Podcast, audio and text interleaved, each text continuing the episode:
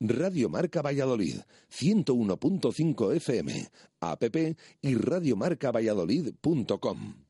Cocomo Sports Bar de Valladolid. Más de dos años contigo nos han convertido en el sitio ideal para ver deporte en directo o pasar un buen rato a cualquier hora del día. ¿No sabes dónde echan un partido? En Cocomo Sports Bar lo tenemos todo. Puedes elegir caña de rubia o tostada. Siempre te ponemos tapa, pidas lo que te pidas. Y con ambientazo los fines de semana por la noche. Y ahora también hamburguesas, raciones y bocatas. Cocomo Sports Bar, pasaje de la calle Barbecho.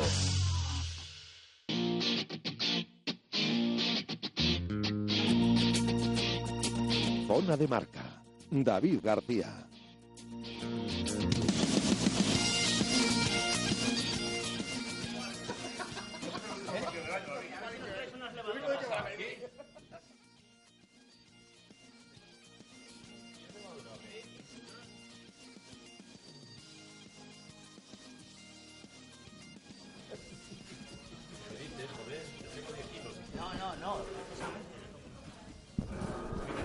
Saludos, eh, bienvenidos al Cocomo Sport Bar, una hora de balón oval en directo en el 101.5 FM, apps para iOS y Android y radiomarcavalladolid.com. Comienza zona de marca con jugosos contenidos y, por supuesto, nuestro elenco de comentaristas. El BRAC, eh, cada semana más líder de la Liga Heineken, su victoria con bonus ante Guecho le lleva a conseguir un punto más de ventaja ante su inmediato perseguidor que no es otro que el Silverstone El Salvador, que consiguió vencer a dos equipos en Urbieta, al Guernica y al Barro, pero se tuvo que conformar con cuatro puntos. Pinchó el Sanitas Alcobendas, dejando a los vallisoletanos más líderes todavía. Un año más, la ausencia de Brad y Anaya lastran al conjunto de Tiki Inchausti, que no acabó muy contento después del partido. La selección española termina la ventana de noviembre con una derrota y una victoria, pero un futuro lleno de incógnitas y a la vez de esperanzas de cara a febrero y la Copa Europea de Naciones. En juego la clasificación para el Mundial, que nos explicará Molano en su bola de cristal. La selección femenina de Castilla y León tendrá que jugarse la permanencia en la primera nacional de territoriales al perder contra Andalucía regional masculina y femenina y mucho más junto a, como hemos adelantado, la bola de cristal de Víctor Molano y a la sección quijotesca de José Carlos Crespo. Bueno, José Carlos, eh, buenas tardes, bienvenido al Cocomo Sport Bar en la calle Barbecho número 25 en el pasaje junto a la ex Fundación Museo Cristóbal Gavarrón. ¿Qué tal? Muy bien, ¿y tú? Todo correcto. Víctor, buenas tardes. ¿Qué tal? Buenas tardes. ¿Todo bien? Todo muy bien. Todo correcto, me alegro. Y hoy tenemos como invitado especial a nuestro compañero y amigo Miguel Ángel Torres. Teto, buenas tardes, bienvenido. Buenas tardes, encantado de estar aquí. no, encantado nosotros siempre, que nos das mucho juego y me ayudas un poco así a fustigar a estos dos, que si no ya sabes que, menudo, a, sujetar la. Menudos dos con los tienes que lidiar todas las tardes. ya te digo. No, menos mal que todas las tardes, solo los lunes. Todos los lunes, eso Solo los lunes, que si no... Bueno, eh, empezamos por la victoria del conjunto del Silverstone El Salvador en tierras eh, vizcaínas frente al Guernica un partido pasado por barro. Eh, habrán acabado con la piel tersísima. Sí, habían regalado, digo, perdón, había llovido en, en, Urbieta y la verdad es que yo las pocas imágenes que he podido ver, porque no he tenido mucho tiempo, eh, era un, patatal el campo de Urbieta. ¿eh? Además, barro negro, negro, ¿eh? Sí, de esos que se confunden las camisetas. Yo estuve viendo el partido y cuando lo veía pensaba, digo, si existe el infierno y el infierno se juega al rugby, tiene que ser parecido a Urbieta. No creo que sea muy distinto, porque la verdad es que es... Bueno, será infierno para los tres cuartos. Bueno, sí, ahí seguro que hay un, para primera ahí, ahí disfruta, seguro. Seguro, seguro. Pero la verdad es que es, cambia todos los condicionantes que puede haber en un partido. La verdad es que eh, en esas condiciones haberse llevado el bonus, pues, pues hubiera sido pues casi heroico, ¿no? Mm. La verdad es que el Chami, bueno... Tuvo un partido que empezó sufriendo un poquito, luego logró encarrilarlo y, luego como le pasa siempre últimamente en las segundas partes, ya lo vimos en campo de Cisneros de Ordicia, entra unos minutos raros, pierde la posesión, no, no, se sabe muy bien, pero bueno, la verdad es que bastante fue, ¿no? Bastante fue para, para las condiciones del campo que yo creo que son, vamos, que impedían jugar. Eh, eh, impiden desarrollar cualquier tipo de juego. Sí, una primera parte Teto con 0-10 que llegó al, marcador en el tiempo de, de, Asueto y que bueno, parece que con el ensayo de Bruno Mercati nada más comenzar la segunda parte parece que da un poco de alas al conjunto vasco. Sí, pero bueno, al final ganó el que todos esperábamos. Yo lo intuía. Yo creía que El Salvador eh, debía ganar. Eh, lo que me parecía más complicado fue lo que ocurrió al final, que consiguiera el bonus ofensivo, porque con esa meteorología, con ese campo, la verdad es que pasar cuatro veces la zona de marca es muy complicada. Bueno, y son importantes los puntos para El Salvador. Cierto que pierde ese bonus, que al final creo que va a ser decisivo entre los dos equipos de Valladolid. Esos puntos bonus, quizá para quedar primero en la clase, la clasificación regular, que sabemos que es tan importante, no tanto por jugar en el campo, que va a ser el mismo para los dos, sino por el tema económico pero El Salvador ha puesto una pica en Flandes en un sitio donde mucha gente puede caer y, Por, donde tiene que pasar el Quesos, que además pasará en una época de invernal y complicada. Yo creo que los campos más difíciles, con respecto de Altamira, son Hernani y, y, Urbieta, ¿no? Porque son los campos que, en cualquier momento eh, son equipos de la tabla media-baja, pero que, que te pueden sorprender algún día. En cambio, cuando vas a jugar con la Ampordicia, siempre esperas algo más, quizás sales más, más concentrado. No sé si coincidís conmigo y con. Sí, además son equipos que están acostumbrados a esas situaciones y yo creo que, bueno, pues como se suele decir en esta expresión tan vulgar, eh, actúan como un cerdo en un lodazal, están encantados. Su delantera eh, parece que sobrevive, les traes a campos eh, serios, secos como son los nuestros, en buenas condiciones y es como que se vienen un poquito abajo. Entonces, bueno, eh, mucho mérito lo que consiguió El Salvador. Yo, desde luego, que creo que la, ese es el factor campo, ese es el factor casa, y no solo se da en Andareto aquí en Urbieta, ahí tienes Leu que es otro fortín, ahí tienes San Román, que es otro fortín, cada uno por sus peculiaridades. es verdad que el Andareto y Urbieta comparten, eh, comparten semejanza en cuanto a, a, lo embarrado, pero bueno, todos tienen sus, sus, cualidades especiales o específicas. Mismamente el Pepe Rojo, esas longitudes, pues bueno, pues lógicamente al que social Chami les encanta jugar en ese tipo de campos muchísimo más grandes que, y con muchísimo más amplios que les dan, les les, facilitan abrir huecos en, a equipos que están acostumbrados a jugar mucho más juntitos. Sí. Como, dime, dime, Luego está el tema de, de la imagen, ¿no? De lo que hablamos muchas veces, el producto que queremos vender. La verdad es que en los últimos minutos de partido, alguien que le guste el rugby, pues sabe, sabe cuál es de cada equipo por el por la posición en la que están colocados los jugadores. Por, por las camisetas era imposible ver nada. Entonces, bueno, es lo de siempre. Es, no sé, ¿Tantas dificultades tiene Guernica? Supongo que sí, para, para no poder tener el campo embarrado durante seis meses al año, ¿no? No sé. No sé si es que no tiene otra opción, las características pasa al lado del río, pues no, no, lo sé muy bien. Pero la verdad es que da una imagen un poco precaria de, de, nuestra, de nuestra división de honor, vamos. Sí, lo hemos comentado siempre, ¿no? Ese nivel freático alto, porque pasa al lado un arroyo, un río pequeño y, y bueno, en de Toki pasa exactamente lo mismo y bueno, pues esas son las características. Bueno, el ensayo de Graf en la primera parte, como decíamos, eh, de, perdón, de Rust, con las dos transformaciones de, de, de Hansi Graf. En la segunda parte, el ensayo de Bruno Mercanti, que colocaba el 5-10. Llegaba eh, en el minuto 57 el, el ensayo de Matthew Falls, con la transformación de Graf y el ensayo de castigo en el minuto 79, que bueno, parece que hacía presagiar que podía haber ahí, se quedaban a cinco puntos el conjunto vizcaíno con ese 12 y 17 y parece que podía haber ahí un último ataque que podía posibilitar quizás eh, el empate, pero... Hubo todavía tres o cuatro minutos de juego ahí efectivo, Y, pero bueno, la verdad es que ahí sí que supo gestionarlo bien el Silverstone El Salvador, tuvo la posición, de hecho consiguió otro ensayo para quitarle el bonus defensivo a, a Guernica, porque ya no le daba tiempo a llegar y para asegurar la victoria, ¿no? En cierto modo.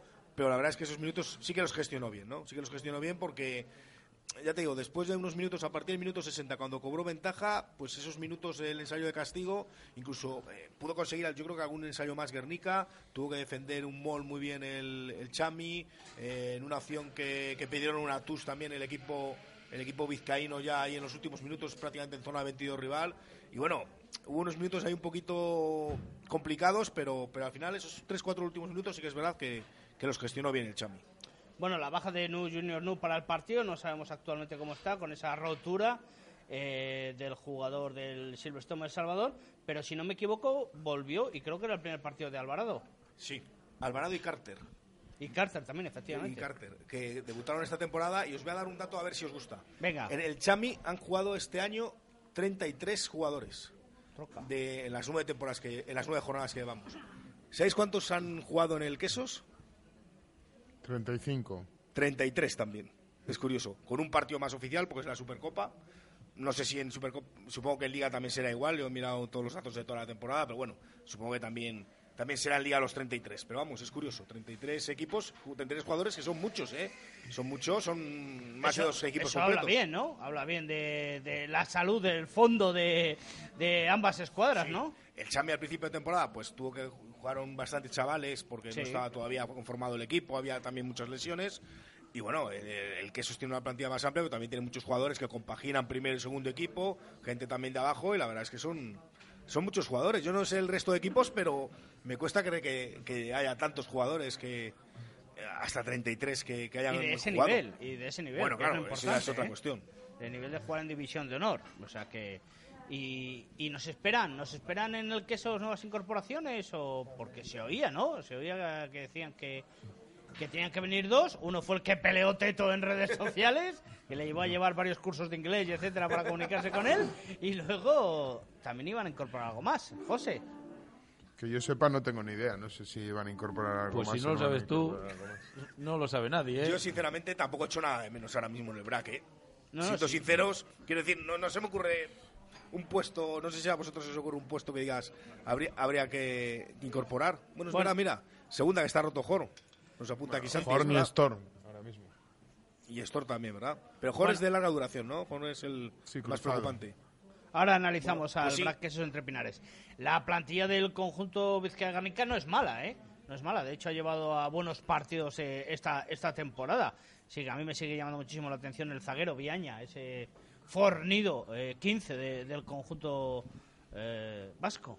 Es un equipo, ya lo hemos comentado otras veces, con jugadores, bastantes jugadores foráneos, profesionales, que bueno, que, que, está ahí para, yo creo, para intentar eh, dar la sorpresa si se logra meter en el playoff, aunque se ha quedado un poco descolgado en las últimas jornadas. ¿El 8, Mateo Baste, era el que había fichado por el Barça y al final se fue a Garnica? No, creo que es el Pilier. El Pilier, el, pilier argentino. Ah, no, no, es verdad, Bruno. Bruno ese era el Bruno que tenía fichado el Barça. Es verdad, Mateo Baste está desde el principio. Correcto, sí, sí, perdón, perdón, perdón. Efectivamente. ¿Qué os pareció, eh, Bruno? ¿Lo habéis visto?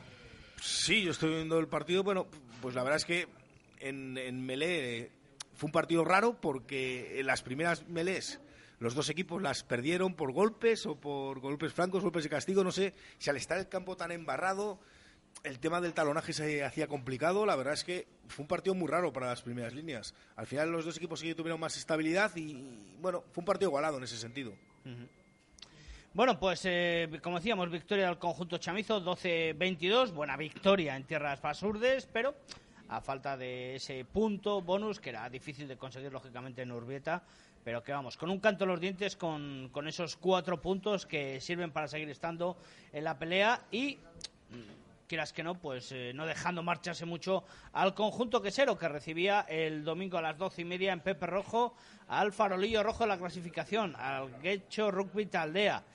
Este Guecho tiene muy, muy mala pinta. La verdad es que las apuestas más que otra cosa, si los cinco puntos o no, que estaban casi casi ya metidos en, en la clasificación, era cuál iba a ser el marcador, ¿no? Después de la paliza que le había dado aquí el Silverstone El Salvador.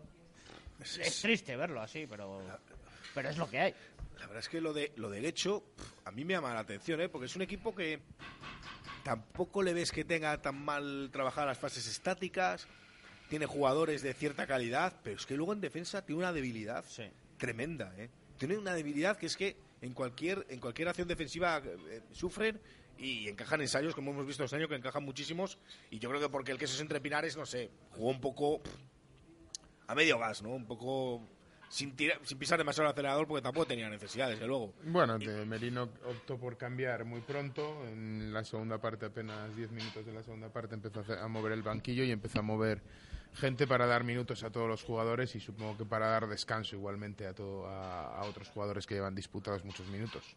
Yo es que tengo una teoría, lo comentaba el otro día con los compañeros de la prensa, que estos partidos no sé cómo calificarlos, de intrascendentes o, con una abierta superioridad de un equipo respecto al otro. No, no, que hay que decirlo así, Tito. Sí, son así. Es, triste, pero hay que Bueno, pues mi teoría es que los dos equipos de Valladolid los afrontan de manera diferente. Eh, tradicionalmente El Salvador, aunque sea un rival muy inferior, eh, sale a muerte, sale a hacer un montón de puntos, sale con el colmillo ensangrentado y yo noto que el queso pues no sale de esa manera. Eh, que no digo ni que sea bueno lo de unos ni lo de otros. O sea, el queso sale, hace la faena, eh, su trámite, cumple sus cinco puntitos, los ensayos, intenta que no se lesione la gente, hace cambios y no mete tantos puntos. Es decir, esos puntos que al final van realmente para la estadística, para comparar y decir, oye, pues he metido más ensayos que el rival o no. ¿Que es una teoría particular? Pues creo que sí, pero a mí me da la sensación de que se cumple muy a menudo. No sé si es por la idiosincrasia de un entrenador o el otro, y no tiene más trascendencia que lo que os comento. Casi que me alegro que de hecho no hubiera recibido un palizón, un 90, una cosa así, porque dice muy poco de nuestra liga. El que un equipo le meta 91 a otro, bueno, pues es muy, es muy penoso. A mí me gustó eh, ciertamente lo, poco que pueden hacer la, gente de derecho, porque son gente muy joven, gente que el año pasado estaba jugando en categoría sub-18, muy buen equipo sub-18, pero ya lo hemos dicho, eh, el trámite de 10 sub-18 a División de Honor es un escalón muy grande. Y para eso está la División de Honor B, que es donde estos jugadores deben foguearse. Y así es como intenta hacer El Salvador, o como el Quesos cuando estuvo en División de Honor B, pues, pues lo intentaba. Todos sabemos que el paso es enorme y ahí se nota la diferencia, claro. La nueva incorporación, Prior Collier. Sí, eh, jugó de segundo centro, el neozelandés, y, el, y un tercera, Oscar Backhaus. Los dos eh, debutaban, creo, en el partido aquí en Pepe Rojo. Y la verdad es que bueno dejaron buenas sensaciones. A mí particularmente sin, duda los más, sin duda los, los, jugadores más activos de todo de todo el conjunto es curioso porque hecho fíjate que eh, le vemos ya 11 puntos de la salvación. Muy difícil tiene que remar mucho y sin embargo oye parece que la directiva no, no se rinde no sigue incorporando gente dos nuevos jugadores esta semana y a ver si si dan con la tecla aunque claro el partido de hoy precisamente el de ayer mejor dicho para empezar la remontada pues no es no es el lugar propicio. Desde luego que no es el lugar adecuado para intentar hacer la épica, ¿no? Cambiar el punto de inflexión, ¿no? El, cambiar la, pendiente, pero pero oye, algún momento tenía que llegar, esos jugadores, esos refuerzos tienen que ir llegando ya, porque el mercado se acaba a un mes vista. Y bueno, pues si quieres hacer algo, bueno, recordemos temporadas anteriores donde jugó, donde equipos como el Samboy estaban pasándolo muy mal, no tan mal quizá en la, en la primera vuelta, pero sí, sí, verdaderamente mal. Y luego recuperar en esa segunda vuelta por incorporaciones, por bastantes incorporaciones en ese último mes de, de mercado de, de, valores, iba a decir, de mercado de jugadores. Samboy llegó a ir colista, ¿eh? Aquel año iba colista al final de la primera vuelta y luego al final casi se mete en playoff el Barcelona, lo vimos creo que también hace un par de años, fichó varios jugadores y salió de ahí abajo, o sea que bueno, sí que es verdad que hasta que empieza la segunda vuelta, que empieza el fin de semana ¿no? del 18, de diciembre, en teoría se puede fichar hasta ese viernes, creo, hasta el viernes 16, o sea que bueno, todavía nos queda diversión. A mí hablando de fichajes me gustaría destacar que vimos por primera vez en Valladolid a Chris Eaton. Sí y tiene una pinta fenomenal, ya no solo por físico, por la presencia que tiene, que se le ve que es un jugador que a pesar de ser medio melee, es un, jugador muy defensivo, muy ofensivo a la vez, esas salidas de 8-9 son eléctricas, y luego, bueno, pues el detalle es el segundo ensayo que metió con ese amago que se iba solo y le dejó al chaval que iba detrás de él a perseguirle, bueno, pues detalles de, de superclase que claro, este no era el partido eh, más eh, indicado. Eh, eso es lo que iba a decir, que, igual que no es el partido para la remontada, tampoco es el partido para ver. Correcto. Pero, pero, sí que es verdad que hizo, el repertorio de todos. Que bueno, deja detalles que... Claro, que esperemos con un rival muy superior. El otro día Nordicia también debutó, que es cuando lo vivimos. Y marcó otro ensayo. Marcó otro ensayo y se le vieron cosas, detalles. Hay que tener en cuenta que un jugador prácticamente aterrizado, que lleva 15 días en España eh, no esperemos que vaya. Recuerdo clarísimamente a Gavidi cuando vino, que le, a Gavidi le costó entrar y luego ya vemos el superclase que ha sido y la maravillosa trayectoria que tiene en el Quesos. Bueno, pues a este hombre hay que darle un tiempo, pero apunta muy bien, un jugador muy completo para el Quesos. Especulábamos la semana pasada con y en la previa con si sacaba el Quesos un equipo más B, más C, más H pero al final es lo de siempre. Tiene una plantilla, como antes hemos comentado, tan extensa y de tanta calidad que no se puede hacer diferencias, ¿no? Pues sí. Eh, Tampoco guardo mucho. No, porque entre los lesionados, los ¿eh? sancionados... Hombre, vimos una segunda, por ejemplo, de dos jugadores jóvenes, que seguro que eso gusta a la gente. Carlos Valentín Camazo y Pescador. Pescador, efectivamente. Vimos, vimos jugar a Urullo unos minutos, que eso ah, también sí? salió en la segunda parte. Estuvo Soloaga de titular. Estuvo Soloaga, minutos, Soloaga también titular. Bueno, entre que las ausencias que tenía y que ya sabemos que Merino maneja eso a la perfección, el tema de rotar y que todos los jugadores de la plantilla se puedan sentir protagonistas en algún momento u otro de la temporada, pues yo creo que, bueno, no, no fue sorprendente tampoco el 15, la verdad. Pues sí, cierto. Bueno, pues victoria para el conjunto quesero con ese 50 a 14 frente al Guecho Artea que le ¿Me permites un apunte, un segundito? Sí, sí, claro, Teto. En la previa, y nada que ver con lo deportivo, me parece maravillosa la iniciativa que tomó en este caso el Queso Entre Pinares de rendir homenaje a todos los presidentes de la historia.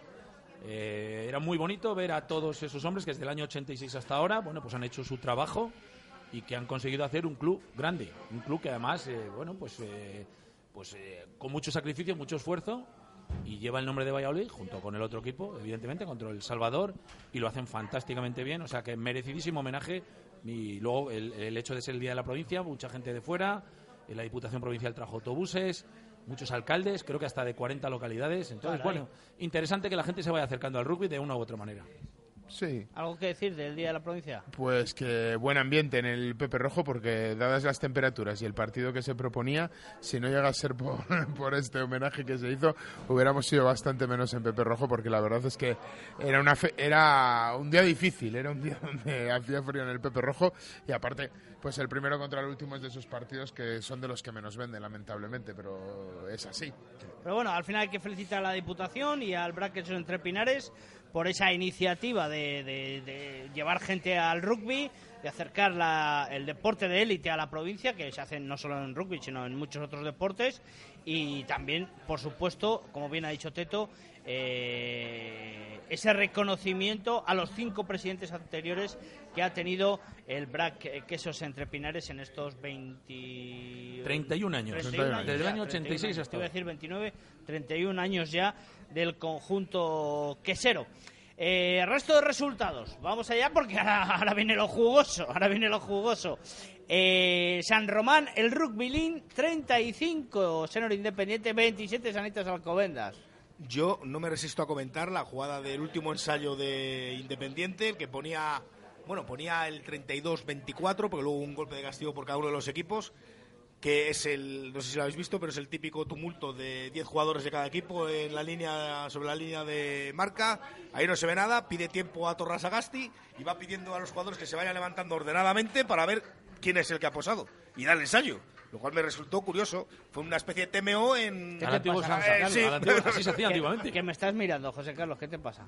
Nada, estaba escuchando yo. Ah, vale, esto ya es un poco ojiplático. Digo, bueno, no sé si quería comentar algo.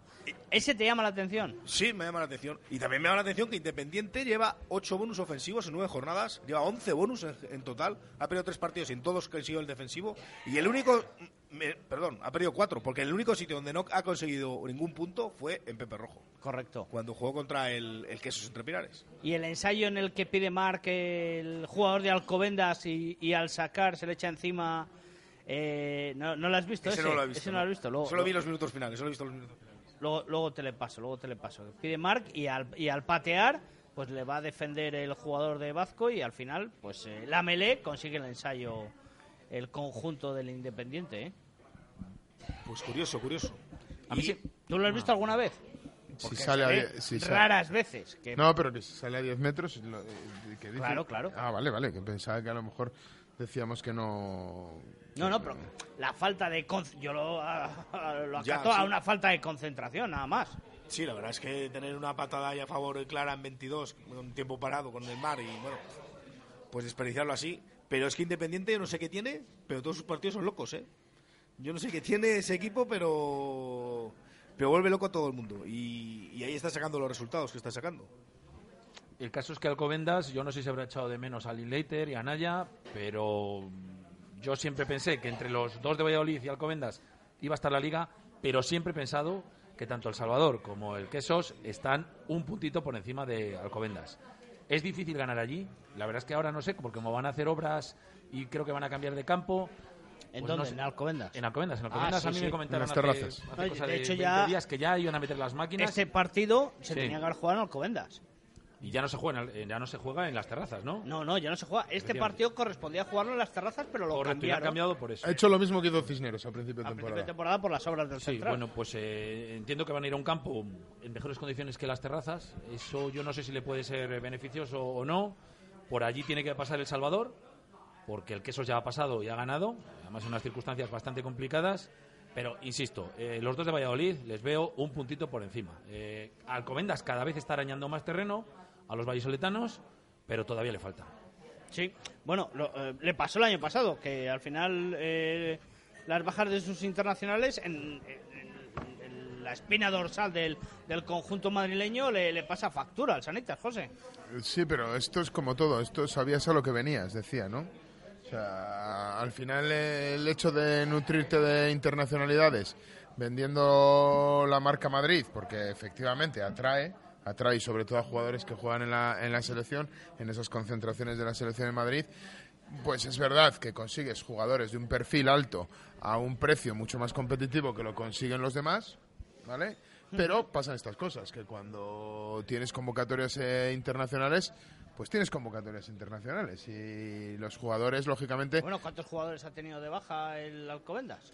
Pues este tenía a Naya, tenía a Allen Leiter, tenía a Jaime Nava y tenía... y ya está, creo que ya... Sí, los tres estaban con la selección. ¿Y Salvador cuántos ha tenido? Matt Fowles, y el Quesos, Calo Calo Gavidi y Alvar Jimeno. Y Alex Alonso, que está con la. Bueno, y Alex Alonso con el, eh, con el Seven. ¿Y Feta? ¿Feta estaba también con No, está lesionado, no, Feta, tiene un brazo escayolado. Sí, bueno, pero que te quiero decir que el Quesos entre Pinares, al final, eh, Alex Alonso para él es una pérdida importantísima, es una baja importantísima, pero como sabe, prevé que esto va a ser así, eh, no se cuenta con bueno no se cuenta. Como le pasa claro, claro que se cuenta con el Alonso pero pero lógicamente sabes que no va no va a jugar. ¿me entiendes? O sea, lo que no puede ser o sea, que sí que puede ser, porque al Alcobendas le está dando sus, sus, sus, réditos. Lo que pasa que, bueno, le pasa lo mismo que el año pasado. Cuando llegan las convocatorias de en la, las convocatorias de la selección española, pues su rendimiento baja considerablemente. Ojo, un detalle. Matt Falls sí que jugó en Guernica. O sea, sí, Matt sí, Falls estuvo convocado para el primer partido, el de Canadá, pero este no estuvo, con lo cual fue y jugó con su equipo. Es cierto, es cierto. O sea, eh, ese no fue baja para El Salvador y, y es una pieza importante. ¿eh? Muy importante. Bueno, resto de resultados. Eh, la Vida 19, Complutense Cisneros 22. El Cisneros, el equipo colegial madrileño. Dos de dos fuera de casa, en ¿Sí? Quecho y en la Vila, contra rivales directos. Toma aire, toma aire mucho Cisneros que lo necesitaba. Lo que pasa es que le viene un fin de semana difícil. El Fútbol Club Barcelona venció en casa en la Teixonera frente a Lampordicia, 34 a 19. Ahí pues, sigue, ahí. Pues duelo de gallitos. Para mí era el duelo de. de rivales equipos... directos, además. Sí, Absolutamente. Eh, rivales directos entre ellos y equipos creo, llamados a ser un poco la sorpresa, a ser ahí un equipo que pueda intentar sorprender ahí en el playoff. O sea que, bueno, pues. No, no, a mí me parece que el Barcelona está sorprendiendo y me parece que es un resultado lo que ha conseguido este fin de semana que. Bueno, yo creo que haría muchos años que no se daba. que hacía muchos años que no se daba un resultado así. En el Fútbol Club Barcelona. Correcto. Vale. Sí, porque el Barça en los últimos años no estaba nada bien, ¿eh? Correcto. Claro. Llevaba unos Desde años horrorosos. Su última época en División de Honor, yo creo que no habría conseguido ganar así en. Sí, sí. A un rival así. Tommy lo dijo al principio, el primer partido de Liga, que yo no recuerdo si fue contra el Quesos. Sí, contra el Quesos. Fue contra el Quesos, primer partido de Liga, que el Quesos ganó fácil y él dijo que le faltaba mucha gente, pero que estaba muy contento, que él creía que tenía el mejor equipo que había entrenado nunca y que tenía una línea de tres cuartos excepcional con gente muy joven. Sí, lo dijo y lo está demostrando. ¿eh? Merino lo dijo, dice, ojo al Barça, sí. a este Barça que puede dar alguna Y sorpresa. Tommy es un gran entrenador. ¿Eh? A mí el, la apertura me parece extraordinaria y el ala, el velar de este, el que es chileno, ¿no? ¿O ¿Qué es? Pues, muy, pues sí. Es que no sé si es chileno, no sé qué nacionalidad es. Pero es fantástico el hombre que sale casi siempre en los. Tiene muy buenos En el 15 ideal, me parece que es ideal. Bueno, y el resultado en la Andare Toki, 0-5. Podría haber sido de fútbol, ¿eh? Casi. Exclusivo se van 0-0 al descanso, solo un ensayo. La verdad es que no he visto imágenes, pero me temo que. Que más de lo mismo. Que más de lo mismo que Urbieta. Me, creo, vamos. La verdad es que no lo he visto, pero el resultado así lo justificaría, ¿no? Pero Samboy, a la chita callando, la chita callando, empezó flojeras, lo hablamos aquí, pero sí. luego fíjate, ahora está cuarto, ¿no? Y, y bueno, pues ganando bastantes partidos de, de, de, los últimos partidos. Bueno, vamos con la clasificación. Líder el Braques entre Pinares 43 puntos, 3 menos tiene el Silverstone El Salvador, 34, ya es un partido con bonus y largo de diferencia ya para el segundo. El Sanitas Alcobendas, 31 es cuarto el Senor Independiente, eh, los Eh, decías tú, Samboy, es el Senor. Eh, la Unión Esportiva Samboyana es quinta con 28, 25 tiene el Fútbol Club Barcelona sexto, Ampordicia séptimo con 22, cerrando los playoffs el Vizcaya Guernica con 19, a uno con Plutense Cineros, como bien decía Víctor, que bueno, pues dos jornadas buenas para el conjunto madrileño. Décimo, Hernani con 13 puntos, lo mismos que la Vila, y con dos, Guecho Artea. A, a 11 puntos tiene la promoción el conjunto Guecho Tarra. Y la próxima jornada, agárrense que vienen curvas, porque tenemos en Pepe Rojo, lo dejamos para el final. Tenemos eh, Artea Fútbol Club Barcelona, Ampordicia Hernani, duelo guipuzcoano en todo lo alto, Unión Esportiva Samboyana, Vizcaya Guernica, eh, la Vila recibe al Senor Independiente. De este de aquí me espero todo, ¿eh? De este la Vila Senor Independiente. Puede haber de todo. Puede ganar la Vila, puede ganar el Senor, puede haber Tiene más pinta de que gane Santander, ¿eh? tiene más pinta, pero es que como pega esos bajonazos también, encima después de haber ganado eh, al Sanitas Alcobendas, yo me espero de todo. Yo creo que es favorito el Senor Independiente. Sin duda. ¿Dónde me había quedado? En el pantano. En el pantano, correcto. Complutense Cisneros Brasquesos entre Pinares. Que se juegan la Copa, igual que El Salvador. Efectivamente. O sea, se juegan los puntitos de Liga y la Copa, que evidentemente tiene toda la pinta de que el Quesos debe ganar y relativamente fácil. Y te queda el partidazo, claro. El partidazo que es en Pepe Rojo, el domingo a las doce y media, Silverstone, El Salvador, Sanitas Alcobendas. Casi nada, ¿eh? Pues un partido, yo creo que muy importante para pues para los dos equipos, ¿eh? porque el Chami de perder puede correr el riesgo si gana el Quesos de, perder un poquito comba y Alcobendas también si pierde, pues también pierde bastante comba ya con los dos de arriba. ¿eh? Pues si pierde, o sea que la verdad... Y si pierde fastidia pues prácticamente tres cuartas partes de temporada porque la liga se le pone complicada de quedar entre los dos primeros la copa. y la, copa, adiós. O sea, es que es un envite, es un caro cruz y es un partido muy, muy trascendental. Y además se eh, juntan los dos banquillos con más carices ganadores, ¿eh? Tiki contra Juan Carlos sí, Pérez. ¿eh? yo he oído a los directivos y a gente amiga de Alcobendas que a ellos les gusta mucho Pepe Rojo, que es un campo que les beneficia por su juego dinámico, a la mano. Pero claro, también El Salvador estaba fortísimo. Entonces, de verdad que va a ser un partido muy, muy bonito. No sabemos cuál es el partido televisado. A toda postre indica que sería este, ¿no? Debería ser. Debería serlo, sí pero no, yo la verdad es que no sé, pero bueno, lo que comentábamos, que va a ser un partido que, que marque bastante, ¿eh? Y aunque Alcobendas, es cierto que, mira, el año pasado le vimos eliminar a Quesos Entre Pinares aquí en Copa, le vimos hacer mm, en, en, las semifinales de Liga pues un partido, bueno, pues pues están en el partido, aunque, aunque le faltó le faltó para poder competir por la victoria, pero es que es muy complicado, ¿eh? Es muy complicado y el Silverstone Salvador yo creo que este año tiene más armas que, otros años. Vamos a ver la lesión de Nu Junior, que es un jugador a mí me parece que muy importante. Ras también está destapando los últimos partidos en la tres cuartos. Quiero decir que tiene un juego mucho más completo y es que los dos equipos que jugando en casa siempre son favoritos. Hombre, y Alcobendas se enfrenta a Alcobendas que tiene mucha movilidad de balón, que siempre busca sus hombres rápidos, busca a Perico, busca a Arturo Íñiguez, busca las internadas de Bradley Later. Eh, estamos hablando de un equipo muy rocoso. El Chami tiene una defensa, sube muy bien en la defensa, es una defensa muy rocosa y hace de su defensa prácticamente su arma más mortífera. ¿eh? Esa touch mall que tantos puntos le ha dado, desde luego que lógicamente es la que marca puntos, pero la defensa crea todos los partidos crea un montón de errores forzados en su adversario que es impresionante. Yo creo que favorito es el, para mí es el Silverstone El Salvador, que no lo va a tener nada fácil, desde luego que no, y que sobre todo me parece fundamental el hecho de que se miden dos técnicos que son dos ganadores para esas cosas. ¿eh? A un partido eh, pueden hacer lo que sea por ese, por ese partido y aparte del partido de liga es una final a un partido porque te, te apea de la Copa del Rey. Y una, y una semifinal prácticamente. No, una semifinal no, serían unos cuartos de final de la Copa del Rey, realmente. Cuartos. Esto, serían como unos cuartos de, final. a un partido. Es pase a semifinal. Eh, bueno, ya lo decía Teto, me parece que lo decía la semana pasada, que le, esperaba, o lo hemos como estamos tanto tiempo juntos, ya no me acuerdo, le esperaba El Salvador, el final de temporada, eh, fino, ¿eh? Porque, fíjate, eh, Sanitas Alcobendas y la próxima semana Senor Independiente. Pues Espera pues final de primera vuelta duro. Han coincidido calendarios eh, diametralmente opuestos.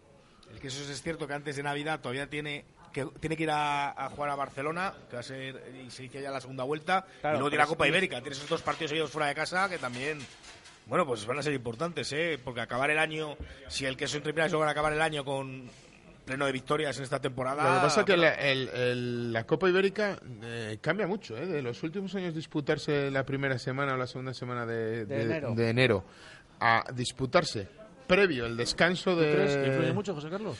¿En qué yo, sentido? Yo creo que, yo creo que para la liga, para la liga es beneficioso para el equipo que juega que juega fútbol, eh, que juega la Copa Ibérica, la Copa Ibérica y sobre todo las copas ibéricas que se, que se disputan en, en tierras lusas siempre, siempre se vuelve con damnificados, está claro. y, muchos, y muchos de alta duración, ¿eh? Muchos de alta duración. ayuda a llegar en lo más alto casi de la temporada y segundo, luego tienes ahí 15 días de recuperación. recordemos que, vino lesionado Urban, gravedad. Urban, Pacote, tú comes, acordaros que se quedó bastante tocado. Año y medio. Y, Müller, me parece uno de los Müller, creo que también. Puede ser. Vinieron tres, tres. La Copa Ibérica sabemos que siempre ha sido la espinita del queso, solo la ha conseguido una ocasión Imagino que tendrán muchas ganas de conseguirla de nuevo contra sus amigos, además se llevan muy bien contra los del Cedul, donde está en Uno Peña, por cierto, y pero va a ser un partido duro, ¿eh? Y además es una fecha mala, no me gusta nada. 23 de diciembre, incluso para los aficionados, complicado. Al día siguiente Nochebuena. Bueno, ya veremos, ya hablaremos Yo voy a ir en Ferrari. Oye, ¿vas en Ferrari? Sí, me va a tocar la lotería y voy en Ferrari. Una Nochebuena en Lisboa tiene que ser preciosa. No, yo, eh, ya hablando en serio, yo yo de ser el jugador de quesos entre Pinares o cuerpo técnico, para mí sería un alivio no jugar contra Direito, porque no sé, yo creo que después de las malas experiencias, aquella, aquel partido que recordamos contra, contra Direito hace dos años también allí en Lisboa, si os acordáis, que era un partido que también entraba en la competición continental y que había la posibilidad de clasificarse por la siguiente ronda, partido muy malo allí del queso entre Pinares. Uf, trae muy malos recuerdos. Cedul parece que bueno, trae otros recuerdos, no sé. Muy malo del Quesos, pero también muy bueno del Direito. ¿eh? Bueno, es que Direito, estamos hablando, los equipos portugueses eh, son muy buenos. El año pasado aquí ganó El Salvador, pero ganó eh, prácticamente los últimos 10 minutos. Menuda línea de tres cuartos tenían los de Direitos, ¿verdad? Que eran bastante veteranos ya pero el 15 recuerdo que aquí disfrutó. Sí, bueno, pero quizás no con esa sensación de peligro, porque parece. Al final, El Salvador eh, les pasó por encima, yo creo que físicamente también influyó mucho y bueno, pues mereció campeón el, Salvador. y, también hay un factor que a mí me parece que, yo por lo menos así lo percibo cuando veo un partido de la Copa Ibérica, siempre parece que veo más motivado al conjunto portugués, ¿eh? les veo con un extra de motivación y con un extra de. Es el famoso As Armas que les, les y nuestro himno, como no se puede cantar ni nada, pues si será los un poco dormidos. o intentar no sé, o yo qué sé, o muchas veces les vemos jugando ahí mm, pues un poco al límite del reglamento, ¿eh? con mucha intensidad, agresividad, a veces mal entendida esa agresividad y se motivan mucho, yo creo. Es que viví, perdona, que te, te, corte. Yo viví la última Copa Ibérica en Portugal del Quesos Entre Pinares que disputó allí, que perdió contra el Directo es que, lo, es, que lo, vive, la afición lo vive. ¿eh? o, sea, se parece que yo creo que nos lo tomamos con menos importancia eh, los equipos españoles, afición y todo, que lo que se lo toman allí. ¿eh? O sea, allí... Bueno, pues este fin de semana se ha jugado la, la primera femenina, la primera ataca ibérica.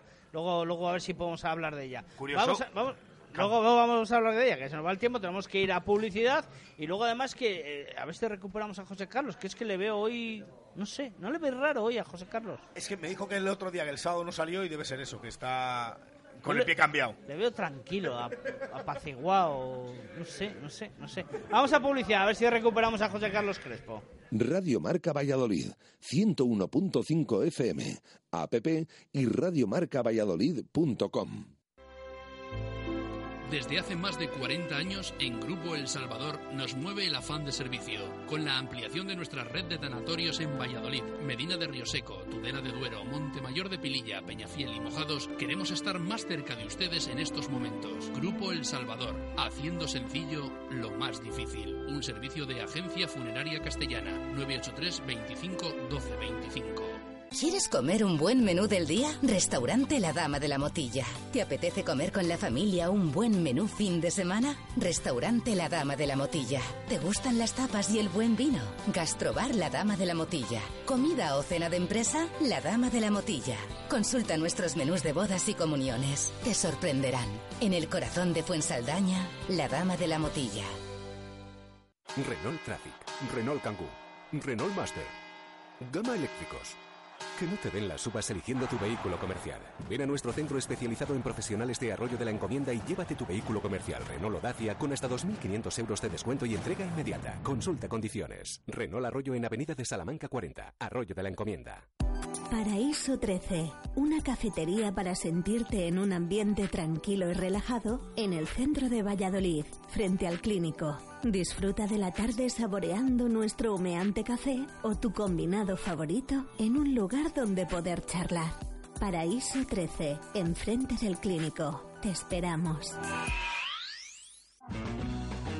Empezamos nueva temporada en barco y ya puedes volver a disfrutar de nuestro arroz meloso con rabo de toro y todas nuestras especialidades. Carta renovada con muchas sorpresas para disfrutar con tus amigos y tu familia de un ambiente divertido y una cocina diferente. Barco siempre te sorprenderá. Barco, Plaza del Salvador 7, frente a Oletum.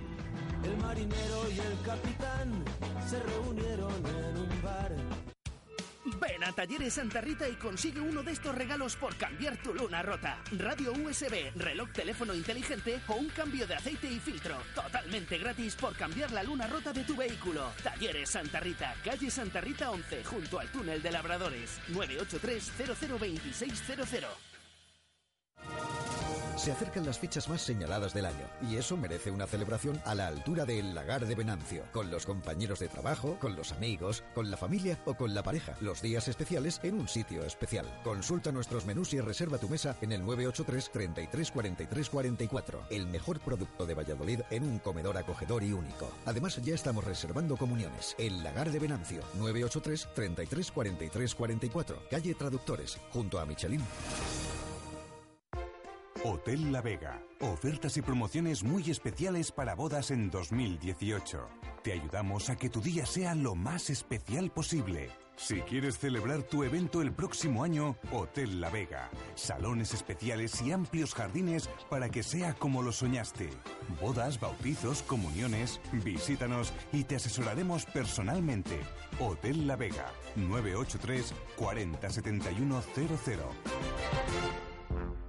Radio Marca Valladolid, 101.5 FM, app y radiomarcavalladolid.com. Zona de marca. David García. Bueno, volvemos desde el Cocomo Sport Bar en la calle Barbecho número 25 en el pasaje junto a la Fundación Museo ex, ex, Fundación, Museo Cristóbal Gavarro. Muy bien, muy bien. Parece que hemos recuperado a José Carlos ahí. Y, bueno, no, no lo hemos recuperado. es que claro, lo que hemos hablado. Estoy sometido a mucho estrés. lo que hemos hablado en el intermedio le, sube la bilirrubina. Bueno, rápidamente, eh, hablamos de regional. Solo se ha disputado el grupo 2 si no me equivoco, la reviso con los siguientes. No, el grupo 2 no se ha disputado. El grupo 3. Es el grupo 3, efectivamente, que se ha disputado. Gijón, Universidad Oviedo 12, Belenos 36, Sol Rugby 10, Cooper 16, La Calzada 71, Bierzo 21 y Pilier Grado 3, eh, Oviedo B 15, con lo cual.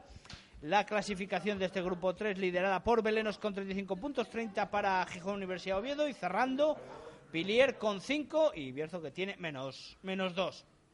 Lo que sí que no se ha disputado este fin de semana ha sido la senior femenina, porque jugaba la selección, ese partido eh, por la clasificación del segundo puesto del primer grupo de la primera nacional de competiciones territoriales frente a Andalucía. Primera parte buena para el conjunto castellano-leones, pero la segunda Andalucía le pasó por encima, pese a que fue un partido en que las defensas se, impusieron bastante a los ataques, pero, pero la verdad es que en la segunda parte cayó el conjunto castellano-leones por errores propios, con lo cual le obligan a jugar eh, promoción, para evitar la promoción, con el tercero del grupo sí, del otro grupo. que es la Comunidad Valenciana. Eso es. Y, según viene en el eh, bueno en, la circular de, esta competición, si no hay acuerdo entre las dos federaciones, ese partido se juega en Madrid. Efectivamente.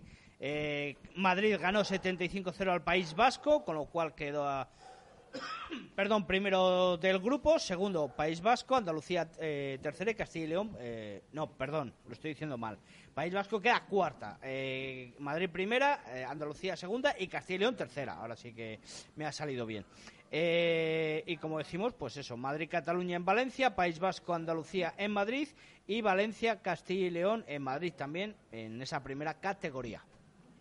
Eh, ¿Qué nos queda hablar? Rápidamente, pasamos de tercio y hablamos de esa, bueno, por decirlo, esa primera Copa Ibérica que hemos dejado antes en el tintero, eh, de Olímpico, que recibía al conjunto...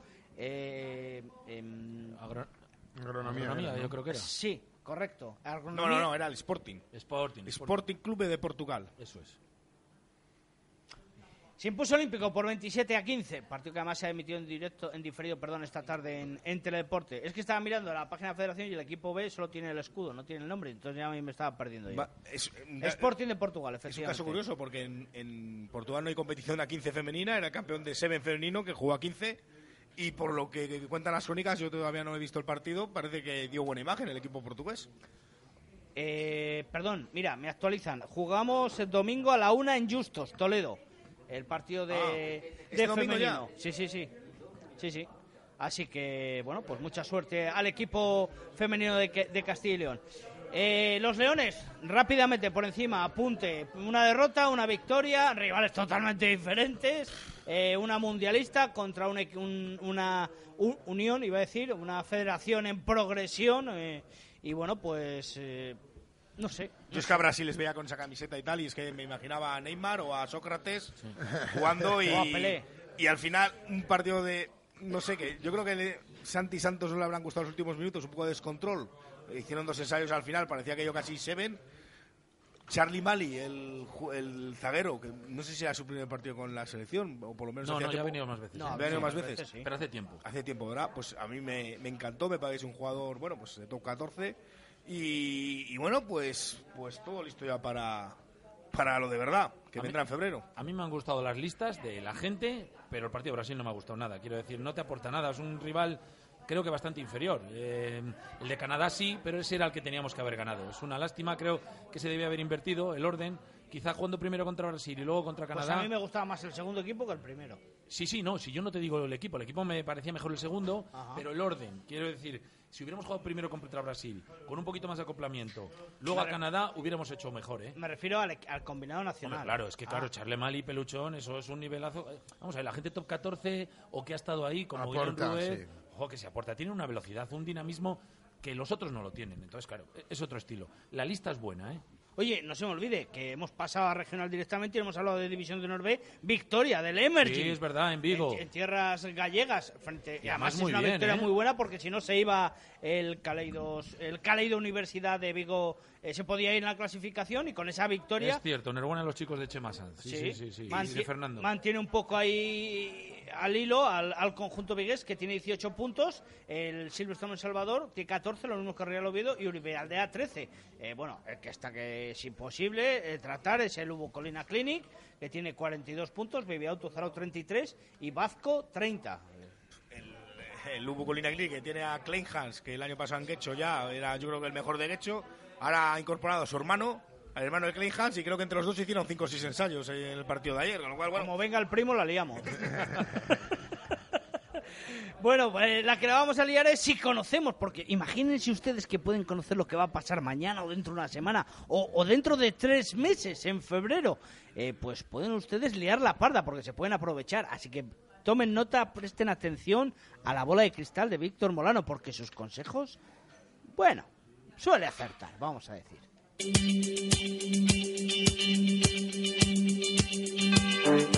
me pongas caras, que hay veces que la ¿Cómo que suele si la clava? Me está subiendo la bilirrubina de una manera mala. La has clavado el fin de semana pasado. O sea, la o sea, los seis resultados. Pero hay veces que las metes dobladas. ¿Cómo que las meto Hay veces que las metes dobladas. Saca la libreta, negro. Seis resultados. Venga. Partidos, hombre, que eso sí que hecho estaba claro, ¿no? Pero luego, oye, Dije que decir que, decir que El Salvador iba a ganar corto en Urbieta sin... Sin, bonus, que, porque además te rascamos que ganaba Samboy en Hernani, que bueno, duelos directos, Independiente Alcobendas, Barcelona, Ordicia, Cisneros ganando en la Vila, joder. Yo creo que con esto ya me voy a retirar hasta 2019 de hacer la bola de cristal, también te lo digo, ¿eh? me quedo ya en alto, ¿sabes? Bueno, pues ¿qué nos espera en tu sección de hoy? Pues hoy voy a hablar de si España se va a clasificar para el Mundial. Y así vamos a hacer un poco de repaso, que lo comentamos un día porque es un poco lío, vamos a hacer un poco de repaso del camino que tiene España para jugar el Mundial. Recordemos que está en, ese, en esa clasificación europea, en ese seis naciones B, en ese campeonato de Europa, el que no juega Georgia puede estar clasificada. Bueno, juega Georgia, pero no valen los puntos conseguidos contra él. Recordemos, Rumanía tiene 15 puntos, España 13, Rusia 9, Alemania 8, Bélgica 2. Los dos partidos claves son Rusia-España, España-Rumanía, 10 y 17 de febrero. Ahí luego jugaremos contra, contra Alemania y contra Bélgica, que se supone que pueden ser más asequibles, ¿no? Alemania en casa y Bélgica en Bruselas. Resumen, si ganas los dos, te metes en el Mundial. No, o sea, fastidiado. Eh, si ganas uno de ellos o consigues un buen bonus contra Rusia, porque Rusia lo, también tiene que jugar en casa de Rumanía, ojo, pues a lo mejor te puedes meter segundo, lo que significa que empiezas la repesca. Y aquí es donde viene el lío. Repesca, primer paso la repesca. Esto es lo importante, que nos echaron la bronca, que si es muy fácil. Bueno, pues... Ahora lo voy a contar. Venga. Primer paso la repesca. Tienes que jugar contra el mejor de los europeos que ha ido viniendo desde atrás las categorías de abajo. En este caso, Portugal. Es a partido único y sería en España. Sería fin de semana el 12-13 de mayo, que es justo el fin de semana ahí en medio de los playoffs, creo que entre los cuartos y las semifinales del playoff de liga. Sí, puede andar, sí. 12 y 13 de mayo. Si ganas esa eliminatoria, si pierdes, adiós. Pero si ganas, pasas a la eliminatoria contra Samoa. Una eliminatoria doble partido que también tiene fechas. Sería en España, o bueno, el equipo europeo que se clasifique, el 2 de junio, es decir, el fin de semana después de acabar la liga. Y luego hay dos semanas, 16 de junio, para viajar a Samoa, aclimatarse, jet lag y jugar. ¿Cuál es mi pronóstico ahí? Pues ahí mi pronóstico es que con Samoa no podemos, sinceramente. El que gane ese, esa eliminatoria va al Mundial, pero el que no tiene más opciones. Y ahí seguiría España, yo creo.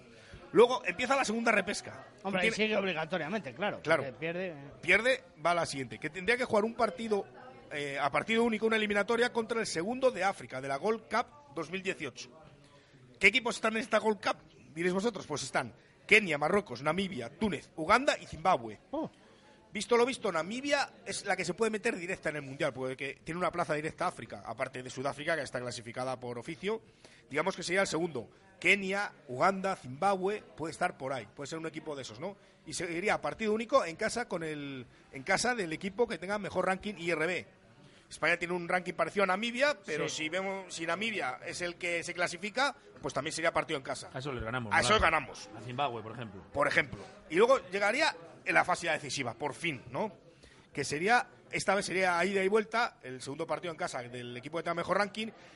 Y ahí, ¿contra quién nos tocaría? Pues mira, por un lado está Tahití, clasificado, ¿no? Que es el mejor de los malos de Oceanía, digamos. Que tiene que jugar contra el primero de Asia, que es, que va a ser o Hong Kong, o Malasia, o Corea del Sur. Posiblemente Hong Kong, por lo que hemos visto otros años. Y que gane Tahití Hong Kong tiene que jugar contra el que pierda una eliminatoria entre Canadá y Uruguay. Que esa eliminatoria no sé si lo estoy haciendo un poco lío. Perfectamente, pero es una locura. Sí, sí, sí, el que gane Canadá-Uruguay va al Mundial, pero el que pierda se tiene que medir a estos. Bueno, posiblemente yo apuesto que sea Canadá-Uruguay el que se la juegue con nosotros en la, en la promoción. Y ahí es lo que yo pronostico que nos quedamos fuera. ¿Contra Canadá-Uruguay? No me lo puedo creer. ¿Contra Canadá no nos quedamos fuera? ¿Visto lo visto? Hombre. Pues hombre, no lo sé. Yo digo que sí, contra Uruguay también. Y Uruguay estos son duros, ¿eh? Pues vaya planteamiento después de tanta historia después... y gastarnos dinero la FER, En resumen, hay que hacer un partidazo en Krasnoyar y ganar a Rusia y Viajes aquí a, a Samoa, para todos sitios, para esto, pues sí. Y aquí en Rumanía llevarles a un sitio cálido, a Málaga o algún sitio que haga mucho calor, como les lleven a Madrid o vengan aquí a Valladolid el 17 de febrero, hacemos reír. Esos tíos tienen que sudar. Está establecido Madrid, yo creo, ya, ¿no? Pues, ya, pues así nos va a ir. Sí, sí, va a ser Madrid. Así Los partidos de la selección va a ser Bueno, Madrid. habrá que confiar en partido a partido. Yo creo que son dependiendo de las convocatorias, que cada vez son más estáticas o son menos, menos cambiantes, yo creo que España es, capaz de un poco de todo. ¿eh? Ya ganó a Rusia, eh, Rumanía yo creo que es inalcanzable, o sea, yo creo que actualmente es, es inalcanzable pero bueno, a Uruguay le hemos ganado en Málaga, eh, perdimos allí, es verdad, en la Copa de Naciones este verano, perdimos allí en, en, Montevideo, pero les hemos ganado aquí ya una vez. No sé, bueno, yo creo que hay que apoyar al equipo español y si hay que llegar hasta la última de las de, las, de los partidos, hay que seguir creyendo. En Molano se la ha currado esta sección, ¿no? No, no, sí, sí, sí, sí, sí, Premio para Molano. Premio para Molano, nuestro más sincero aplauso, luego te invitamos a una Coca-Cola o algo. Y vamos a ver, vamos a ver si José Carlos está a la altura o no está a la altura hoy de Víctor Molano.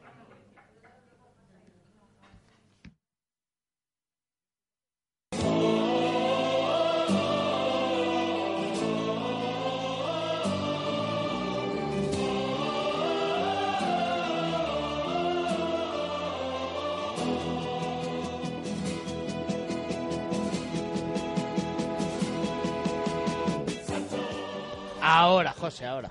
Ahora es cuando me toca a mí. Pues sí, la verdad es que Molano me ha dejado el listón muy alto y creo que no voy a llegar a la altura, pero bueno, yo os voy a contar lo que, lo que había buscado. Repasando las cosas que habíamos estado hablando, me acuerdo que una de las secciones que hablábamos mucho y que nos hacía mucha gracia era de todas esas cosas que se ponen los jugadores de rugby, ¿no? Sí. Y la que discutíamos si era obligatoria o no era obligatoria era la, el casco ese, ¿no? Que decíamos que si era obligatorio, que si no era obligatorio usar casqueta cuando habías tenido conmociones. Y realmente me he estado, me he estado Documentando. documentando y obligatorio, obligatorio no, hay- no es. Lo que sí que es es que solo hay algunas casquetas que están homologadas por IRB y en las competiciones oficiales legisladas por la IRB tienes que usar una de, una de estas casquetas. Y tirando un poco del hilo, digo, bueno, esto seguro que tiene alguna historia rara de cuándo se empezó a usar esta de las casquetas y cuándo tal, porque eh, como decíamos en aquel entonces, lo de la casqueta era para prevenir las conmociones, pero que no hay ninguna norma ni ningún profesional que haya dicho que esto previene las conmociones. O sea, principalmente lo que previene es la oreja de coliflor, como hablábamos también Sí. en aquel entonces. Y entonces yo buscaba, digo, a ver eh, si se puede establecer una, una fecha. Claro, tú siempre que buscas historia del rugby siempre te sabe, sale el bueno de Webb Ellis en 1823 cogiendo la pelota y marcando a- con la mano en, en la portería del, del contrario. Pero encontré un blog donde venía documentado que en el siglo XX, en 1906, concretamente en una gira de los Springboks por el hemisferio norte, en un partido contra Gales, uno de sus laterales dice, creen que era un tal Brick, usa por primera vez este artilugio, esta casqueta. Un flanker. No, era uno, eh, según, eh, según dice en el blog, yo creo que era un ala, por lo que dice, es que lo llama lateral. Lateral yo me voy más a flanker. El caso es que es la primera vez que se tiene documentado que en partido oficial alguien usa esta, este tipo de casquetas que empezó a ser muy recomendado para que lo usaran los, los, los delanteros. Y poco a poco, como todos sabemos, se ha ido imponiendo. Yo creo que, aparte de por esas conmociones, también es un poco de, bueno, pues de, de prevención y, ¿por qué no?, de moda. Y bueno, ya claro, el bombazo del uso de las, de las casquetas viene cuando ya lo empieza a usar todo el mundo, tres cuartos y todo, con ese grandísimo jugador mundial como es Halpenny, que la usa desde siempre. Y entonces ahora ya es de uso extensivo, en de- extensible o, o de uso generalizado en todas las partes del campo cuando has tenido alguna, alguna conmoción. Pero que parece un invento nuevo, porque a mí realmente me parece algo, algo verdaderamente nuevo. Yo me, a los mayores, como, como decíamos, siempre les veías jugar con el esparadrapo y la cinta aislante, y es que se lleva usando desde 1906 ¿eh? en partido en partido oficial. O sea, hace ya más de. hace muchísimos, muchísimos años que se usa. Hace más que de se 100 usan las años. casquetas, más de un siglo de uso de, de esa casqueta que yo cuando lo leía me pareció sorprendente porque decía, joder, a mí me parece un invento más o menos más o menos reciente. O sea, yo recuerdo los campos de En rugby sin ninguna época no casqueta. llevaba nadie casqueta. Nadie casqueta. Nadie, Y, Pues y hemos jugado hace 25 o 30 años. pues en 1906, en un partido de los Springboks contra Gales, se usó o se tiene recuerdo de usar esa, esa primera casqueta en un partido oficial de un tal Brick que era un lateral, hasta ahí puedo leer, no sé qué posición jugaba, tampoco me ha dado tiempo de informarme más, pero me informaré, que usó esa primera casqueta en, ah, en un partido oficial. También se la ha currado, ¿eh? Sí, sí, la también está currada. Ha venido así como de modestillo y tal, ¿no? Víctor mucho mejor. Víctor está a lo suyo, entonces no le ha criticado nada. Y... Pero muy buena sección, me ha gustado, José Carlos, muy buena. Eh, por cierto, lo que va a ser insuperable fue eh, cuando estuvo el otro día el presidente de la Federación de Castilla y León con nosotros, que ha traído cola sus declaraciones. Por decir muchas veces lo que se piensa, pues al final eh, trae cola y... Pero a Fernando le da lo mismo. Sí, es así. sí, sí, Él sí. habla y dice su realidad y punto. Sí, pero el caso es que no, no rebate el resto de la gente, que, pues, que es lo que podía decir, ¿no? Que si- ¿Pero le- qué le ha pasado? ¿Le ha pasado algo? ¿Por, ¿Se ha metido en problemas? por No, que yo sepa, no. Y Ah. además es mayorcito ya para defenderse. No O sea, te digo que me me parecería sorprendente porque alguien de su opinión, no, yo creo que, que si todos diéramos la opinión sobre lo que nos parecen muchas veces los con la arbitrajes, pues, trayectoria de Fernando. Que ha, Claro. ha sido jugador, ha sido directivo, ha sido árbitro, árbitro internacional. Bueno, pues creo que sabe de esto. Con experiencia y con sapiencia en el mundo del balón oval. Eh, Miguel Ángel Torres Teto, muchas gracias por acompañarnos una vez más. Nada, para cuando queráis, ya lo sabes. Víctor Molano, ¿qué, Venga. ¿qué te pasa? ¿Qué está, ¿Qué estás? Cuéntanos. Ah, ¿Te has perdido los últimos cinco minutos? Luego, bueno, pues fíjate, me estaban es que comentando. los lunes hace la compra y le están diciendo lo que tiene que comprar. No, ya la tengo hecha. Ya la tengo hecha. Que se me queda, me- se me queda fría la salsa fresca en el coche. Que, mm, No, creo que se te quede fría, sinceramente. No, mira, me están comentando por Twitter, Osendo Rugby me estaba comentando que esa última repesca, la que es contra el equipo africano y tal, parece ser que se puede jugar, no está claro todavía, en un... En Campo un- neutral. no, en todos contra todos, un torneo de cuatro, todos contra todos, en terreno neutral. Que eso no sé si tiraré un mes para jugarlo, no sé exactamente cómo puede ser, pero lo vamos a mirar y la próxima semana lo, lo verificamos. Por cierto, J que nos dijo que no era tan difícil de entender. Yo me he perdido con lo de Samuel. Lo que hay que hacer, lo que hay que hacer es apoyar a la selección española, ganar a Rusia, ganar a Rumanía, porque si no es peor que subir de, no me segunda primera. Ganar a Rusia y un bonus con Rumanía y lo tenemos hecho. Oye, también nos hay que apoyar, hay que también nos hizo Sendo que si ganando los dos partidos, dependiendo de los bonus, no nos clasificamos. Pero bueno, eso yo creo que ya es más difícil. No, yo creo que Rumanía, siendo realista, sin ser, sin alentar a las masas, yo creo que Rumanía, a día de hoy, es algo que muy lejos, está muy lejos de, de, de, tales que incluso me, me atrevo a decir. Y Georgia. Georgia cada vez está más lejos. Eso está ya. O sea, es que, que, Italia. Estamos en el tercer escalón. Yo quiero ver un Georgia-Italia no tardando, porque eso va a ser. No, hemos hablado de esa posibilidad que saltaba en los foros en Twitter de. El tema de. Por favor, José Carlos. De un partido Italia-España, ¿eh? Pero sería para el 2019, para celebrar el, 90 aniversario. 2020, 2019, el 90 aniversario de la Federación Española y de la Federación Italiana. sería precioso. Que lo de sería precioso, pero sería un baño. Antes de acabar, lo de Georgia en el último mundial eh, se decía que, que, a muchos de los, de los contrincantes, de los que siempre pasan la fase de grupos, que de otros grupos, que si se hubieran medido a Georgia, muchos hubieran, hubieran perdido. ¿eh? Gracias, Teto, gracias, Víctor, gracias, José. Que venga. Y Japón, ¿eh? Japón empató con Francia, ojo. Sí, sí, sí, sí.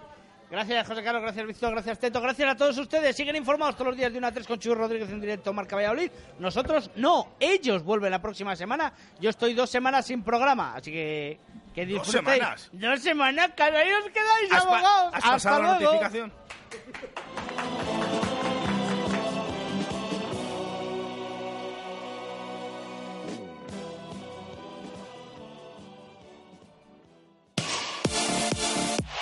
Radio Marca, el deporte que se vive.